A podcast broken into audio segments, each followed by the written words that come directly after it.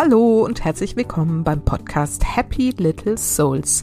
Der Podcast, der dir zeigt, wie du die schönste Vision deiner Familie leben kannst. Ich bin Susanne, ich bin Expertin für bewusstes Familienleben und helfe Müttern dabei, das Leben mit ihren Kindern bewusst zu genießen. So, heute kommt sie endlich, die zweite Folge zum Thema Geschwisterliebe. Ich habe ja schon vor, ich glaube, es ist jetzt drei oder vier Wochen her, Teil 1 aufgenommen, wo ich dir ganz viel darüber erzählt habe, was deine Gedanken über deine Kinder und deren Geschwisterbeziehungen mit dem zu tun haben, wie du deine Kinder und ihre Geschwisterbeziehungen erlebst. War das jetzt ein verständlicher Satz? Ich hoffe es. Also, da hast du schon ganz viele Hinweise und Tipps bekommen, auch zum Thema Streiten, wie du das begleiten kannst und äh, wie du das reduzieren kannst, vor allen Dingen auch. Und ich habe dir Impulse gegeben, was du denken kannst darüber, warum Geschwister zu haben etwas ganz Großartiges ist und wie du das in deinen Alltag integrieren kannst. Heute wird es in erster Linie darum gehen, wie du die Geschwisterliebe fördern kannst und was du dazu wirklich praktisch im Alltag tun kannst, damit sich deine Kinder wirklich untereinander lieben und verstehen. Bevor es aber losgeht, möchte ich dir noch einen kleinen Geschenktipp mit auf den Weg geben und zwar mein Kartenset, die Daily Cards. Dieses Kartenset besteht aus 50 Fragen, mit denen man mit den Kindern schön gemeinsam den Tag reflektieren kann. Und zwar sind es ganz verschiedene Fragen, sowas wie, was fiel mir heute leicht oder was hat mich heute traurig gemacht, wer hat mich heute zum Lachen gebracht und wie.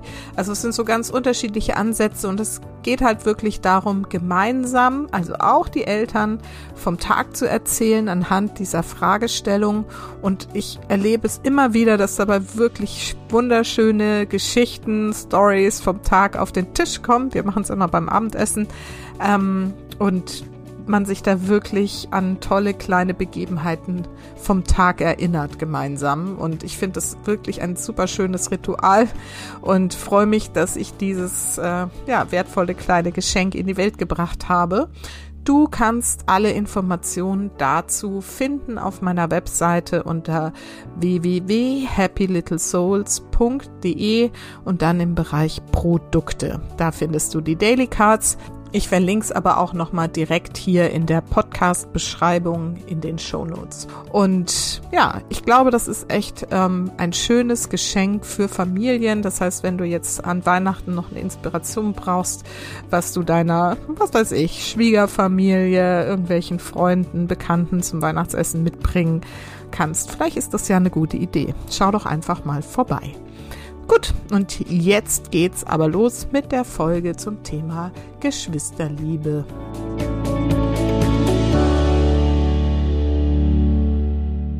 Wie gesagt, habe ich ja schon einiges Grundsätzliches zum Thema Geschwisterliebe in der ersten Folge Geschwisterliebe erzählt. Heute soll es darum gehen, was du tun kannst, dass du die Geschwisterliebe förderst. Und dafür bekommst du fünf konkrete Tipps an die Hand. Und der erste Tipp lautet, erzähle möglichst viel, was du über sie denkst. Wie ich ja schon in der ersten Folge sehr ausführlich erläutert habe, ist es wichtig, was du über die Beziehung unter deinen Kindern denkst. Also ob du denkst, dass sie sich die ganze Zeit streiten, ob sie im Konkurrenzkampf miteinander sind, ob sie irgendwie neidisch aufeinander sind oder was auch immer. Oder ob du eben denkst, so wie ich, dass die sich einfach unfassbar lieb haben, sich total großartig miteinander verstehen und dass das sowieso die beste Geschwisterkonstellation ist, die es jemals auf der ganzen Welt gab. So, und wenn du das dann denkst, wie das geht, wie gesagt, dazu im ersten Teil mehr, aber wenn du das verstanden hast, dass es wichtig ist, dass du darüber denkst, dass das total super ist, wie die miteinander sind, dann erzähle ganz viel davon, denn dieses wirklich aussprechen macht es noch mal konkreter und macht es für das Unterbewusstsein konkreter und Dadurch manifestiert es sich noch einfacher. Das heißt, wenn du jetzt beschließt, ab heute zu denken, meine Kinder haben die beste Geschwisterbeziehung der ganzen Welt oder meine Kinder haben sich wirklich von ganzem Herzen lieb oder meine Kinder sind ein total tolles Team, wie auch immer du das für dich formulieren willst, dann fang an darüber zu erzählen. Und zwar zum einen erzählst deinen Kindern, Erzählt es ihnen einfach die ganze Zeit. Sag, Mensch, das ist echt so toll, dass ihr euch so schön versteht. Und es ist so eine Freude, euch dabei zuzuschauen, wie ihr wunderbar miteinander spielt. Und ich liebe es zu sehen, wie ihr, wie ihr miteinander umgeht und ähm, was ihr für einen Spaß miteinander habt. Erzähl ihnen das die ganze Zeit. Sag ihnen, wie toll du ihre Beziehung untereinander findest. Und zusätzlich kannst du es auch noch irgendwelchen anderen Menschen erzählen. Also wenn ich nach meinen Kindern gefragt gefragt werde.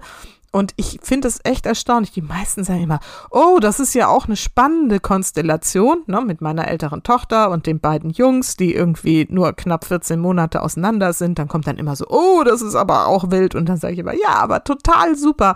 Und das ist total schön, weil die sich so gut verstehen, weil die so gut miteinander harmonieren. Und obwohl sie ganz unterschiedlich sind, wirklich spielen die die ganze Zeit miteinander. Sie haben halt die gleichen Themen und, ne, also das erzähle ich dann immer. Und ähm, das macht, glaube ich, sehr, sehr viel von dieser Wahrheit, die ich dann eben auch hier zu Hause erlebe, aus. Es ist halt immer die Frage, ne? was ist das Ei und wo ist das Huhn? Aber für mich ist es wirklich dieses, diese feste Überzeugung, viel darüber zu sprechen, es den Kindern auch immer zu sagen, das macht für mich, also das ist für mich das Ei, sozusagen. Ja, und wenn ich meine Kinder, wie gesagt, so miteinander erlebe, die waren jetzt gerade am Wochenende wieder so süß miteinander, haben zusammen Plätzchen gebacken und ähm, daher, meine Tochter hat jetzt auch einen Freund und der hat da auch noch mitgemacht und so. Also ich meine, da geht einem nur das Herz auf und das dann no, jetzt erzähle ich dir das gerade, wie schön das war. Und während ich das erzähle, merke ich schon wieder, was das mit mir macht, dass ich das erzähle und dass ich das so schön finde und dass ich das erleben darf. Also es macht halt insgesamt mit deiner Energie ganz, ganz viel, wenn du dir das klar machst, was du da Tolles erleben darfst und wenn du darüber sprichst. So, ich glaube, das war jetzt begeistert genug. Ich denke, es ist angekommen, die Botschaft. Deswegen kommt jetzt Tipp Nummer zwei. Vermeide Schubladendenken. Und ja, das ist, glaube ich, tatsächlich eine der größten Herausforderungen. Aber es ist total wichtig, dass wir uns dem immer wieder stellen, dem Thema. Mit Schubladendenken meine ich, dass du deine Kinder sehr schnell in so bestimmte Kategorien einteilst. Also das kann sowas sein wie der oder die große, der oder die kleine, der oder das arme Sandwich-Kind, ne, das mittlere. Und dann gibt's ja auch immer so Vorurteile dann, ne? Das Sandwich-Kind, also das mittlere Kind, das hat's immer am schwersten und das kleinste Kind, das ist immer am wildesten und das große ist immer das Brave. Also ne, solchen Vorurteilen begegnet man da ja ganz schnell. Und das ist halt echt fatal, wenn du immer solche Filter schon auf die Sicht auf deine Kinder legst. Das geht auch ganz schnell, dass man dann sagt, naja, das ist irgendwie der Sportliche und das ist der Faule oder das ist die Fleißige und das ist die, die so gut malen kann. Und das sind zwar für dich gefühlt vielleicht sogar Tatsachen, die du wahrnimmst, nur wenn du anfängst, das wirklich zu etablieren und immer wieder drüber sprichst, dann manifestiert es sich halt. Und das heißt, ein Kind, das vielleicht ein bisschen sportlicher ist als das andere Geschwisterkind, wird dann immer der Sportliche sein und dadurch fühlt sich das andere Geschwisterkind automatisch als der Unsportliche oder die. Ne? Also ich finde das wirklich super schwer, weil es eben sehr nah dran ist, dass wir denken, naja, es sind halt die Charakterzüge desjenigen. Aber sowas kann sich ja auch nochmal verändern. Und wie gesagt, wenn du es aber in die Schublade erstmal reingesteckt hast, dann ist es super schwer, dasjenige Kind auch wieder daraus hervorzuholen. Und genauso ist es auch, also ich erlebe das auch so, ne, dass ein Kind dann in der Schule von einem Lehrer in irgendeine so Schublade, der Faule irgendwie da reingesteckt wird. Und dann ist es eben auch so schwer, da wieder rauszukommen. Und selbst wenn das mal so eine Weile ist, heißt es nicht, dass es dann immer so sein wird. Nur wie gesagt, wenn du es immer wieder dann erzählst und sagst, ja, also hm, mein Jüngster, der ist ja eher so ein bisschen faul, dann wird es halt so sein. Und ich muss zugeben, das ist auch so mit meine größte Herausforderung, aber zumindest gehe ich damit ziemlich bewusst um. Und wenn ich dann solche Dinge ne, äh, merke, dass ich das wieder sage, dann zumindest versuche ich dann immer schnell nochmal was anderes zu denken und zu sagen, ja, noch ist er vielleicht noch der Kleine und der andere ist halt gerade der Fleißige oder wie auch immer. Also vielleicht machst du dir selber mal bewusst, was du so an Kategorien für deine Kinder schon geschaffen hast, wo du sie da so reinpackst, in welche Schublade und mach dir klar, das kann sich alles noch ändern. Ich bin ja jetzt schon seit immerhin 17,5 Jahren Mutter und ich habe wirklich schon so viele Veränderungen wahrgenommen. So ein Mensch verändert sich einfach ständig und ne, auch es ist oft von den äußeren Umständen abhängig. Dann ne, ist ein Wechsel von der Grundschule aufs Gymnasium. Auf einmal wird aus einer fleißigen Schülerin eine, die irgendwie keine Lust mehr hat zu lernen. Und ne, ein erneuter Schulwechsel bringt dann mit sich, dass auf einmal die Motivation voll wieder da ist oder ein Kind, das halt nicht so hilfsbereit ist, das lehnt sich halt gerne auch mal zurück, weil das andere Kind vielleicht äh, super hilfsbereit ist und das alles immer ausgleicht. Ja, und dann hat aber das eine Kind dann irgendwann auch mal die Schnauze voll, macht halt nicht mehr alles für das eine und dann ist der andere auf einmal, springt da auch in die Bresche und ähm, ja, hilft dann auf einmal auch mit, wo es notwendig ist. Also solche Konstellationen ergeben sich einfach. Und deswegen, wie gesagt, solange du aber dann immer sagst, naja, das ist aber der, der ist immer total faul, dann wird es sich halt nie ändern. So, und da sind wir auch schon bei Tipp Nummer drei. Da geht es darum, dass du deine Kinder möglichst nicht vergleichen sollst und sie fair statt gleich behandelst. Und auch das ist eine wirklich große Herausforderung, der wir aber bewusst begegnen dürfen. Weil Kinder nicht zu vergleichen, ist echt schwer, aber es ist, also sie zu vergleichen, ist halt total Mist, weil sie sind halt ne, totale Individuen. Und bei uns ist es natürlich jetzt von der Konstellation her besonders schwierig. Jammer, jammer. Nein, ist natürlich Quatsch, aber ne, zwei Jungs fast gleich alt, aber sie sind eben nur fast gleich alt. Sie sind halt trotzdem ein Jahr auseinander. Und aber so intellektuell und auch körperlich und so ist da eigentlich kein Unterschied. Und trotzdem ist halt ein Unterschied da. Und ich merke, wie oft wir da reintappen in die Falle und dann doch sagen, ja, aber hä, er kann das doch auch schon, wieso kann er das nicht und so, bis uns dann wieder einfällt, ach so, ja, stimmt, da ist ja trotzdem noch ein Jahr Unterschied. Und tatsächlich ist es für den kleineren auch manchmal schwierig, weil der sich ja selber auch mit dem größeren vergleicht und natürlich in vielen Belangen einfach schlechter abschneidet. Nicht in allen. Und das dürfen wir dann auch wieder klar machen und sagen, hier guck mal, ne?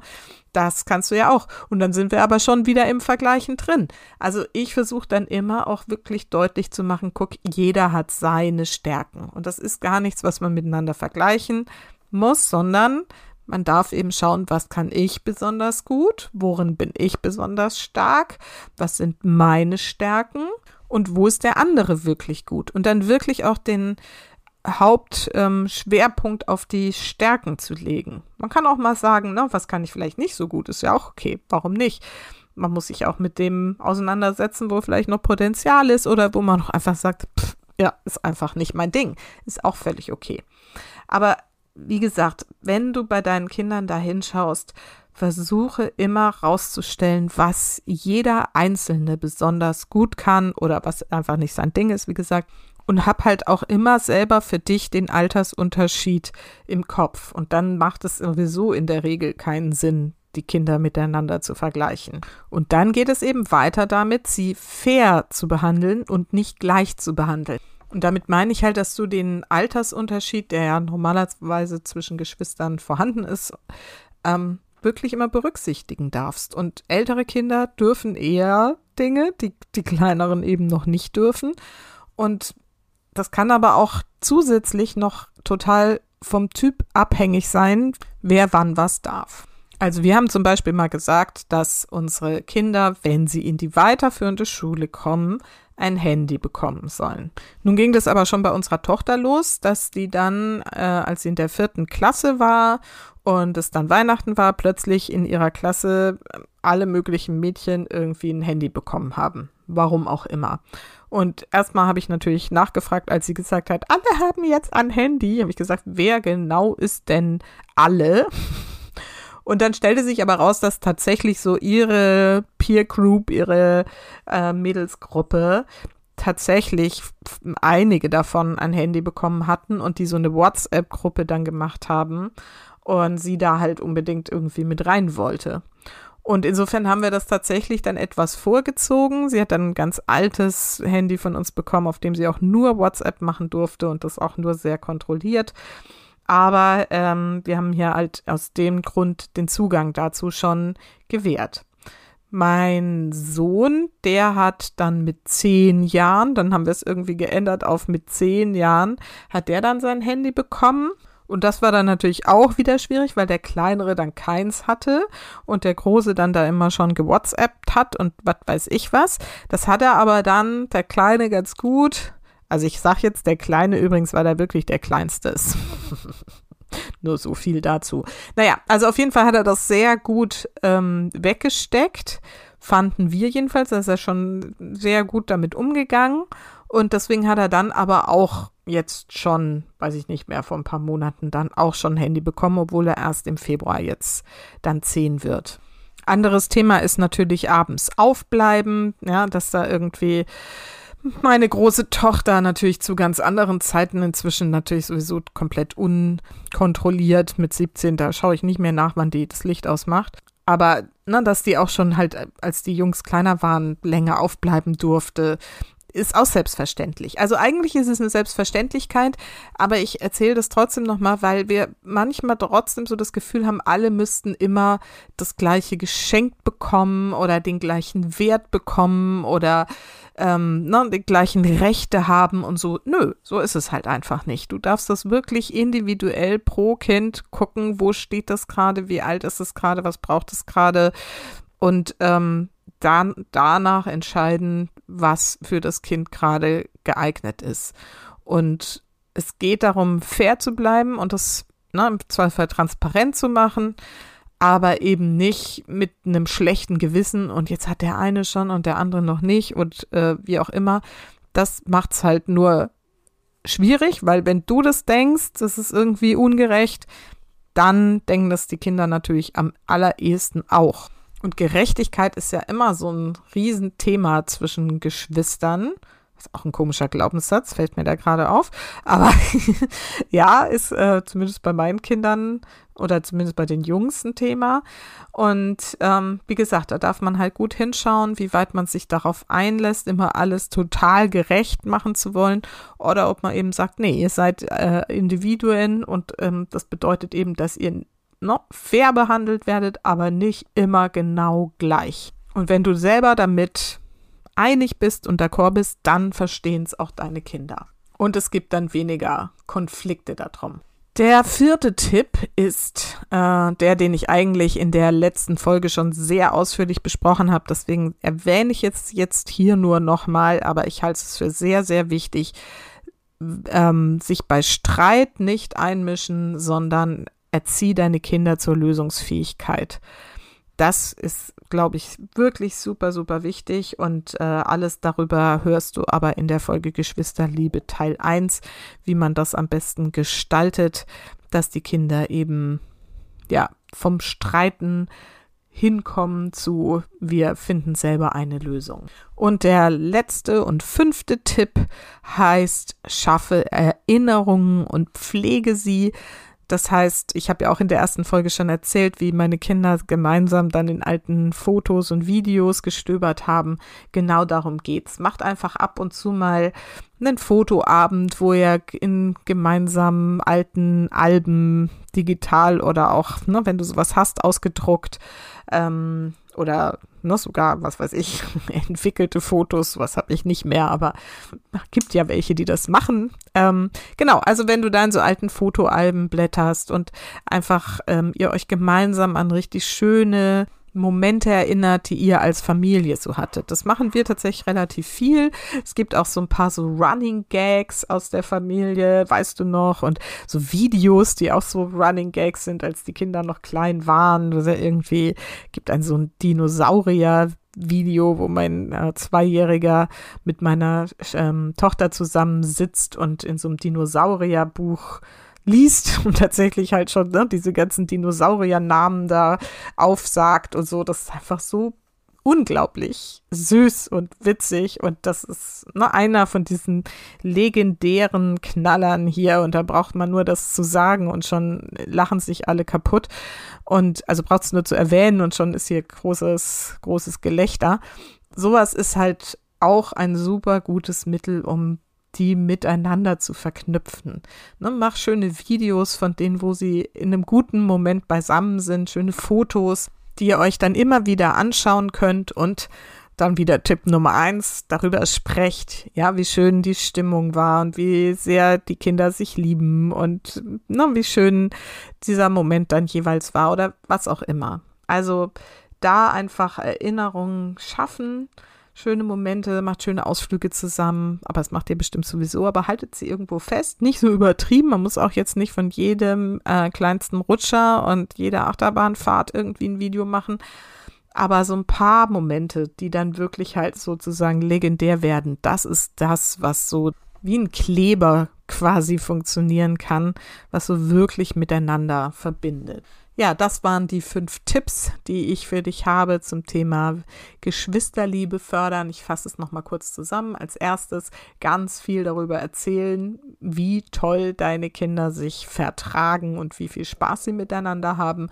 Den Kindern das erzählen und anderen Menschen auch. Zweitens Schubladendenken vermeiden, ja, möglichst nicht in irgendwelche Kategorien packen. Vor allem Dingen auch, das fällt mir gerade noch ein, nicht in die Kategorie, das ist das Problemkind. Gibt's ja auch immer wieder mal so, also finde ich ganz schlimm, sondern jedes Kind mit seinen eigenen Potenzialen und Stärken wahrnehmen. Tipp Nummer drei, fair statt gleich behandeln und möglichst nicht vergleichen. Das schließt so ein bisschen an Tipp zwei auch an. Und der vierte Tipp heißt äh, nicht einmischen und dabei begleiten, Lösungsfähigkeiten, vor allem beim Streiten zu entwickeln. Dazu gab es den hauptsächlichen Input im ersten Teil. Und der fünfte Tipp heißt, schaffe Erinnerungen und pflege sie. Also schau dir gemeinsam mit den Kindern immer wieder schöne Fotos oder Videos an oder erzählt euch einfach von tollen Erlebnissen, die ihr gemeinsam hattet und an die alle möglichst gute Erinnerungen knüpfen. So, das ist halt einfach, wie gesagt, nochmal so der Klebstoff zwischen euch. Gut, ich hoffe, du hast wieder ein bisschen was mitnehmen können und verstehst wieder ein bisschen, wie viel du Einfluss nehmen kannst auf die Stimmung in deiner Familie, was du damit alles zu tun hast. Und deswegen kommt hier auch noch, wie immer, meine kleine Erinnerung. Vergiss nicht, Familie ist, was du daraus machst. Alles Liebe, bis ganz bald. Deine Susanne.